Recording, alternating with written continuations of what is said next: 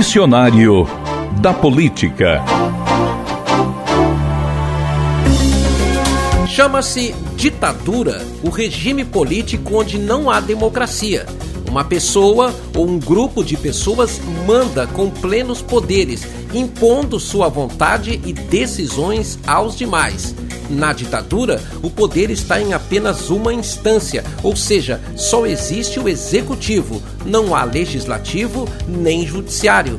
A tática padrão das ditaduras é impedir o livre exercício de manifestações, impondo censura à imprensa e a todo e qualquer cidadão ou entidade que seja vista como inimiga. Ditaduras de esquerda ou de direita estão em desuso no mundo, embora ainda existam.